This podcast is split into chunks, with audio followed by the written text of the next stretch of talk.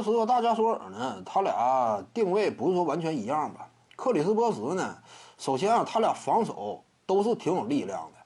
波什呢，擅长换防，同时护框呢有一定的威胁。大加索尔呢，他的防守意识更加出色，因为他属于篮球智商明显特别高那种吧，站位意识很强，很突出吧。你后来转会到公牛嘛，也算是内线一杆大闸，场均巅峰期达到两次盖帽嘛。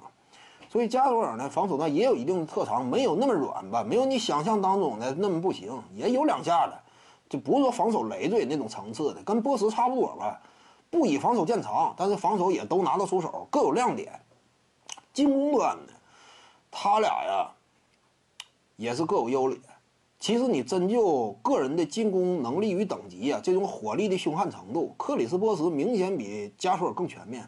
首先一点呢，就是低位背身啊，波什都不见得比加索尔差。加索尔背身是有两下子的，有脚步，但是波什你看没看到巅峰期啊？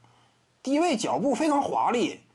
他没那两下子的话，身材那么瘦，怎么立足赛场成为全明星级别的内线呢？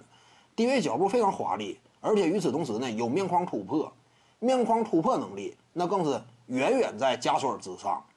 所以说中远距离呢，三分球这是后期啊，各自有这种这个呃技术上的进一步探索，这个不谈。就巅峰期来讲，中距离投射，克里斯波什联盟当中几乎没有怕的，也就是距一个诺维斯基。其他几乎都不怕，而保罗加索尔呢，他中距离投射呀，准星达不到波什这种程度啊。加索尔啊，克里斯波什中距离强悍到什么层次？呃，号称中投靓仔嘛，这个不夸张。别看说当时啊，伊巴卡他的中远距离，哎，命中率这块比波什亮眼，但你不要忘了，波什经常都是单打中距离呀。波什经常你看没看到这个罚球线附近接到球之后呢？对方有人防他，他有点类似于卡梅隆·安东尼那种打法，试探步，我要么就突破，要么投你，双威胁嘛，边试探步边干拔你。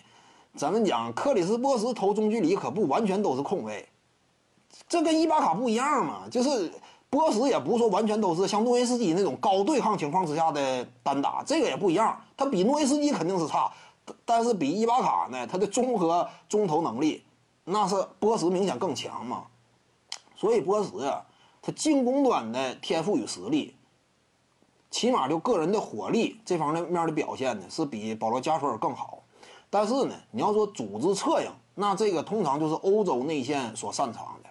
保罗加索尔呢，也属于欧洲内线组织型中锋啊，或者说大前里出类拔萃的。就这点上，加索尔更有优势吧。他俩各有擅长。徐静宇的八堂表达课在喜马拉雅平台已经同步上线了。